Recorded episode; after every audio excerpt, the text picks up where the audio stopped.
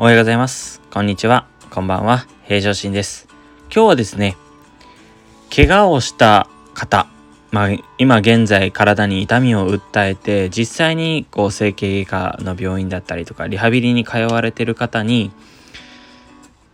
まあ、どうしても悩んでしまうんですね。いろいろなことがあります。お仕事に関して悩んだりとか、まあ、スポーツしている人はスポーツの復帰に関して悩んだりとか、私、理学療法士、リハビリのプロとして考え方のアドバイスということで、えー、こうそういうふうに来られる患者さん、選手に対してお話しさせてもらう内容を今日お話をさせていただきたいと思います。よろしくお願いします。まず、言葉の整理をしていきたいんですけれども、外傷、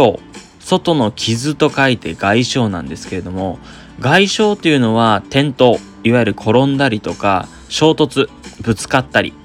1回の外力によって組織が損傷することを言います。まあ、例えば、捻挫だったりとか骨折、あとは肉離れにそれが当たります。で、一方でもう一つ、障害ってあるんですけれども、この障害っていうのは長期間です。長期間繰り返される負荷で組織が損傷することになります。例えば、疲労骨折だったり関節炎が挙げられるわけです。この外傷と障害を少し、えー、理解いただいて話を進めていきます。じゃあなぜ怪我をするのかなんですけれども、まあ、様々な要因、原因があります。例えば環境、あとは姿勢、頻度、回数とかですね。あとは心理的な現象などが挙げられます。例えば環境で言うと靴がありますよね。履く靴です。靴のかかとを皆さん踏んでいませんか？かかとを踏むことによってどうしても足がぐらついてしまいます。足がぐらついてしまうと足に力が入りづらくなることによって踏ん張りが効きづらくなります。そういうことによって転倒だったりとか長期間そのぐらつくのを繰り返しながら日常生活を送ってしまうと疲労骨折だったり膝の痛みにつながってきてしまうんですね。意外かもしれませんが案外こういう原因が多いです。で、姿勢なんですけど、例えば物を持ち上げるときに猫背で持ち上げてしまうとぎっくり腰になってしまいます。で、間違った運動方法、いわゆる習慣ですね。間違った方法で運動してしまうと肩こりだったり腰痛につながってきてしまうわけです。私、平常心の価値観なんですけれども、まあ、外傷も障害も習慣が重要だと思っております。だから、怪我はチャンスだと捉えてくださいって皆さんに言うんですね。まあ、そういうことを例えば体痛い人に言ってしまうと何言ってんだこいつって言われるかも思われるんですけれども実際怪我をしているとですね体に嫌というほど向き合わないといけなくなります何をするのも痛いわけですからそれを痛みを取るために病院に来ているんですけれども、ただ痛みを取ってって受け身だけでは正直治りません。なので、えー、これはチャンスです。体にしっかり向き合いましょうってお話をするんです。弱点なんですね。自分の体の使い方だったりとか、例えば先ほどお話したかかとの問題だったりとか、そういう間違った方法をまず知っていただいて、それを克服していかないといけないんですね。で、ある、えー、スポーツ選手の言葉を紹介させていただくんですけれども、あるスポーツ選手、プロの選手なんですが、その方が残された言葉になります。約10年ぐらい前に、右膝の半月板を手術されたんですね。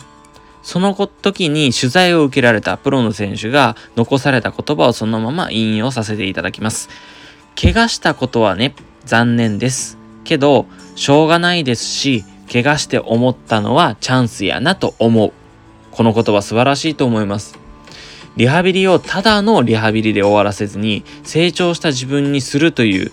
素晴らしい考えを持った方だなというふうに思っております。今も現役で活躍されている選手です。なので、整理しますけれども、怪我をしてこちらにリハビリに行きます。そうして、まあこちらでリハビリをしてですね、痛みが、まあ安静だったり、いろいろ治療、えー、薬とかいろいろありますが、それで復活したとします。でも、悪い習慣、姿勢だったり体の使い方がその悪いままだと、再び怪我をしてリハビリに戻ってきてしまう。正直これが本当に多いです。なので、そうならないようにしていただくために、怪我をしてリハビリして苦手を克服してもらいます。そのために私たち理学療法士っていうのは問題点、その方々が持っている自分の今の体の使い方、習慣っていうところを克服してもらうために伝えていきます。まあ、ムンテラお話をしながらですね、理解してもらって、そこに取り組んでいただいて復活してもらいます。これが正直簡単のように見えて難しいのが現実です。なので、えー、一緒に学んでいきましょうなんですね。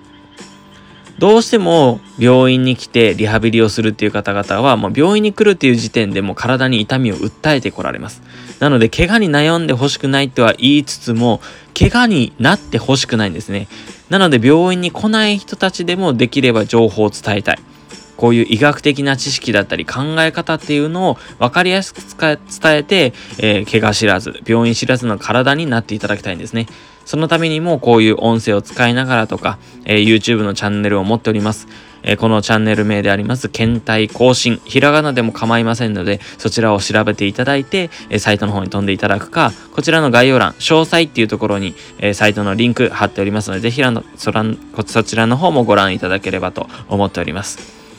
これはちょっと僕も、あの、アプリの方、このヒマラヤさんで、えトークの練習も兼ねてさせていただいております。えっ、ー、と、ところどころ、えー、お聞き苦しいところもあるとは思いますが、精一杯毎日コツコツと上げようと思っております。以上で今日の内容終わらさせていただきます。ご清聴ありがとうございました。それではまたお会いしましょう。失礼いたします。